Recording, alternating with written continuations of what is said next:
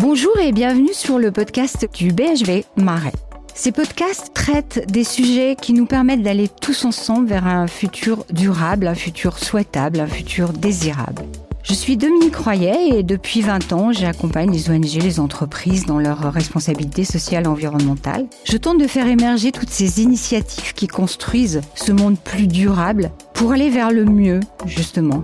Dans les années 80, Edward O. Wilson, un biologiste qui a écrit ce merveilleux livre L'avenir de la vie, a formulé le premier le concept de biophilie. La biophilie, en grec c'est aimer le vivant, c'est ce besoin biologique qu'on a de connexion avec la nature qui participe à la fois à notre bien-être physique, mental, mais aussi social.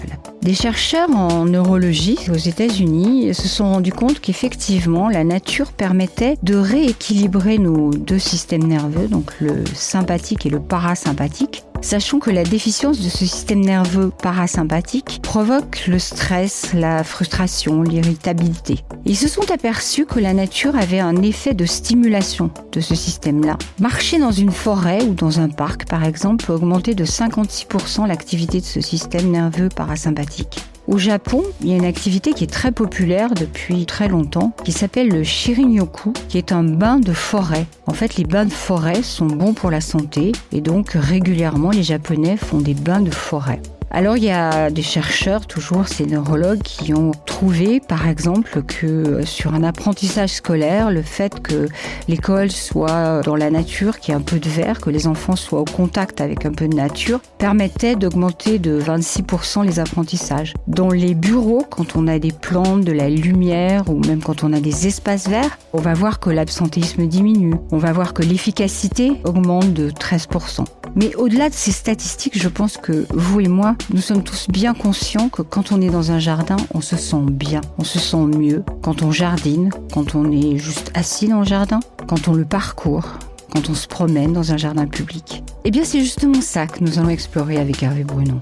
Bonjour Hervé Bruno. Bonjour. Vous êtes euh, historien des jardins et du paysage, vous êtes euh, directeur de recherche au CNRS. Ça fait une vingtaine d'années que vous vous intéressez au jardin. Oui, tout à fait. Quelle chance. vous dites que le jardin est un art. En quoi est-il un art, le jardin? Le jardin est un art et en même temps plus qu'un art. Euh, c'est un art dans la mesure où il vise à la beauté, il vise à l'expérience esthétique, de la même manière que la peinture ou le cinéma ou la littérature. Et en même temps, c'est plus qu'un art parce qu'il est composé à partir de la nature. C'est pour ça que, par exemple, Hegel, dans son système des beaux-arts, exclut le jardin, comme la danse, parce que ce sont des arts mixtes, des arts amphibies, comme il le dit, qui sont trop liés au langage de la nature. Mais en même temps, c'est ce qui fait leur intérêt. Et du coup, dans le travail que vous avez fait, ben, j'imagine comme toute œuvre d'art, il a une vertu sur l'être humain il a des bienfaits sur l'être humain et vous avez approfondi ce côté des bienfaits du jardin sur nous. Bah, le jardin est fondamentalement lié au bonheur. C'est ce qui ressort du mythe édénique, par exemple. Adam et Ève sont heureux au paradis avant la chute. C'est un, mythe qui continue à nourrir euh, la nostalgie pour le paradis perdu, qui est quelque chose qui traverse toute la culture occidentale. Comment vous l'expliquez alors du coup, en dehors du mythe concrètement aujourd'hui? Pourquoi dans les jardins on se sent bien? Alors c'est quelque chose qui étudie par exemple la psychologie de l'environnement, qui est un domaine émergent qui depuis une vingtaine d'années cherche à démontrer expérimentalement pourquoi la nature nous fait du bien. Les théories qui ont été échafaudées concernent notamment l'attention. En fait, quand on est dans, un environnement dit naturel, en fait tout est artificiel, mais on est en lien avec les plantes, les animaux, le ciel, les nuages, l'attention tend à se détendre. On n'est plus stimulé de la même manière et c'est quelque chose, un mécanisme psychologique qui fait qu'on se sent bien. Vous avez aussi parlé de ce sujet de l'intervention de l'homme sur la nature et du fait que le lâcher-prise qu'on est obligé d'avoir dans un jardin contribue justement à ce bien-être. Oui, on peut prendre la position du jardinier. On peut goûter un jardin en étant un promeneur, mais quand on est jardinier, se pose la question de l'intervention et des limites de l'intervention. Parce que quand on est en train de jardiner, on peut prévoir un certain nombre de choses, mais il y a toute une part d'imprévisible. La nature nous échappe et il faut accepter ce fait que nous n'avons jamais complètement pris sur la nature. On doit acquiescer au monde. Acquiescer au monde, exactement. Qu'est-ce que ça veut dire, acquiescer au monde? Ça veut dire accepter nos propres limites, accepter le fait que ça pousse mal, ça pousse pas droit, que telle graine qu'on a semée euh, ne germe pas et qu'arrivent ce qu'on appelle les mauvaises herbes. Il faut composer avec le vivant et ce que des paysagistes comme Gilles Clément appellent de leur vœu, il s'agit de coopérer avec la nature et non pas de lutter contre la nature. Je le comprends bien dans le sens où quand on jardine, quand on essaye d'avoir une une interaction concrète avec le jardin. Mais quand on est simplement là, sans avoir euh, justement juste à recevoir ce que nous apporte le jardin, comment est-ce que vous analysez le fait qu'on s'y sente particulièrement bien? Il y a une qualité de vide dans les jardins notamment dans les parcs publics au sein du tissu urbain par rapport au trop-plein minéral du trafic automobile, du bruit. Il y a une qualité de silence. Le silence, c'est pas l'absence de bruit, c'est le fait que chaque bruit est individualisé. Le chant des oiseaux, la brise dans les arbres et une qualité de l'espace. C'est une grande partie pour ça qu'on se sent bien dans les jardins. Je sais qu'en ce moment, vous faites des recherches sur l'eau dans les jardins. Vous me disiez justement que l'eau contribue aux bienfaits sur le corps. Comment est-ce que vous avez analysé ça alors? Alors je travaille en ce moment plutôt sur les jardins italiens de la Renaissance. Donc ils sont dans un climat méditerranéen et dans lesquels l'abondance des jets d'eau, des fontaines, tend à une sorte de climatisation de l'espace. Il y a vraiment un souci de rafraîchir en permanence et quand on a des promenades en été, euh, c'est tout à fait bénéfique. On a ce qu'on appelle des scherzi d'acqua, des jeux d'eau, des blagues d'eau littéralement, qui sont des jets d'eau qui se déclenchent à l'improviste et qui mouillent le visiteur pour son plus grand plaisir et pour le rire aussi. Et donc tous ces éléments font qu'on est dans un milieu protégé avec une qualité d'atmosphère qui permet euh, le plaisir de la promenade. Même le bruit de l'eau dans un jardin peut être apaisante. Complètement, on a des jardins comme la Villa d'Est et à Tivoli qui sont des véritables dispositifs sonores où l'eau appelle le visiteur en fait. On a un grand axe central, les principales fontaines sont sur les côtés et quand on visite, on est attiré par le bruit des fontaines et on tend à aller à gauche ou à droite et donc le bruit de l'eau devient le fil conducteur de la promenade. Est-ce que ça veut dire que quand on organise, on crée un jardin, on devrait automatiquement penser au rôle de l'eau dans le jardin? Oui, c'est fondamental. D'ailleurs, tous les sont des spécialistes des questions hydrauliques. Après, il y a aussi un autre sujet sur lequel vous êtes exprimé, c'est le lien social. Comment est-ce qu'on crée un lien social avec le jardin?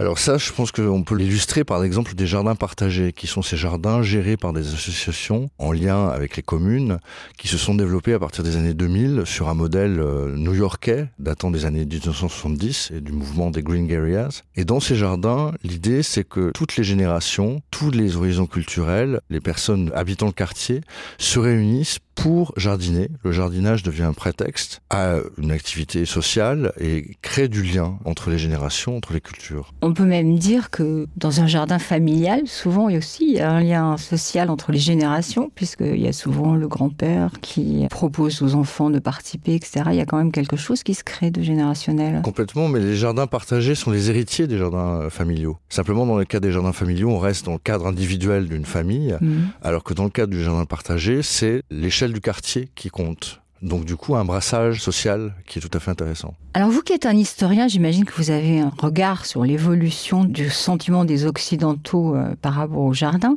Aujourd'hui, on a l'impression que c'est la grande mode, que tous les urbains veulent retrouver la nature. Est-ce que c'est quelque chose de tout à fait récent ou est-ce que vous pensez que dans notre culture occidentale, il y a quand même toujours eu des jardins? Donc euh, est-ce que c'est une mode ponctuelle ou est-ce que c'est quelque part quelque chose qui traverse le temps?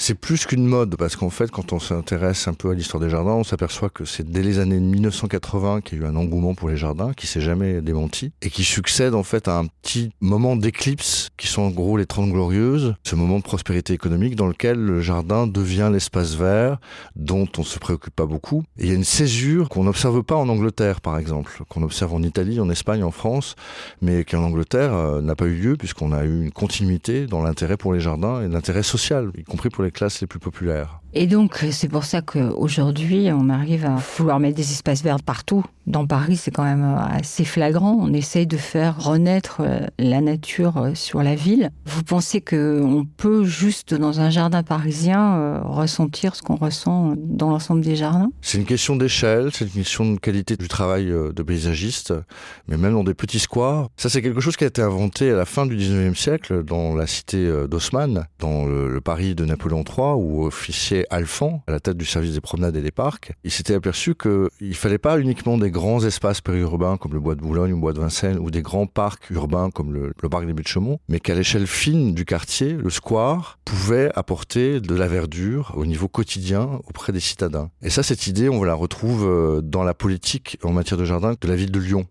Avec une continuité assez exemplaire depuis les années 1980, où on cherche de la même manière à avoir ce qu'on appelle aussi des jardins de proximité, ce qui vient d'un modèle américain, là aussi, new-yorkais, euh, les pocket gardens, les jardins de poche, des petits jardins qui, au niveau du quartier, apportent cette qualité de silence, d'espace dont je parlais tout à l'heure et qui donnent aux citadins le sentiment d'avoir une ville agréable, qui permet de vivre véritablement. Et qui participe au lien social aussi. Complètement. Combien de mères se retrouvent dans les jardins avec les enfants et du coup font connaissance avec les Voilà. autres? Vous m'avez parlé de topophilie, puisque j'ai parlé au début de ce podcast de biophilie, et vous me dites maintenant on peut aller jusqu'à la topophilie. Racontez-nous ce que c'est que la topophilie. La topophilie, c'est l'amour des lieux. C'est une notion qui a été développée par un géographe qui s'appelle Yi Futuan dans les années 1970. C'est le fait que nous avons un attachement viscéral à certains lieux, qui sont des lieux de l'enfance ou des lieux familiaux, par exemple. On a donc une relation affective par rapport à l'espace. La géographie est toujours affective, c'est ce qu'il voulait euh, souligner. Et donc cette topophilie, elle évidemment, euh, elle trouve son apogée dans la- l'amour des jardins, puisque ce sont des lieux qui tranchent avec les lieux du quotidien. Ce sont ce qu'on pourrait appeler des hétérotopies, en reprenant ce concept euh, inventé par Michel Foucault. Les hétérotopies, ce sont les lieux dans lesquels, en un seul emplacement, on a plusieurs lieux possibles, comme la scène de théâtre, et le jardin, disait Foucault, est la plus ancienne de ces hétérotopies. Le jardin est une scène de théâtre et un paradis, ça fait beaucoup. hein. Voilà, Il, complètement. il porte beaucoup de choses ce jardin. Vous avez un jardin, vous? J'ai la chance d'avoir un petit jardin, oui, à Paris. À Paris? Oui. Et vous le laissez en liberté ou vous le cultivez? Je le cultive, mais c'est un peu une jungle. J'aime bien les ambiances bien la euh, jungle. luxuriantes. Et du coup, pour finir, c'est quoi votre jardin préféré à Paris? À Paris, j'ai une affection particulière pour le parc André Citroën, qui a été dessiné par Alain Prouveau et Gilles Clément dans les années 1980, parce que c'est un jardin très riche au niveau botanique. Il y a une profusion d'espèces euh, végétales et une très grande qualité des espaces, en particulier dans les jardins sériels, le jardin bleu, le jardin orange, le jardin vert, ces jardins qui déclinent des ambiances. On est complètement isolé du reste de la ville, dans un lieu qui est individualisé et dans lequel on peut rêver. C'est un jardin dans lequel on a une grande place à la contemplation. Les jardins ne sont pas uniquement des lieux dans lesquels on agit, dans lesquels on fait du sport, dans lesquels on se promène. Ce sont des lieux qui sont liés à la contemplation du vivant. Donc on va aller rêver au jardin André Citroën ou un autre. Voilà. Je vous remercie beaucoup Je Hervé. vous en prie. Merci d'avoir écouté ce podcast. Je vous donne maintenant rendez-vous sur les autres podcasts qui vont traiter d'autres sujets pour participer à ce futur durable et désirable que nous souhaitons tous, pour aller vers le mieux.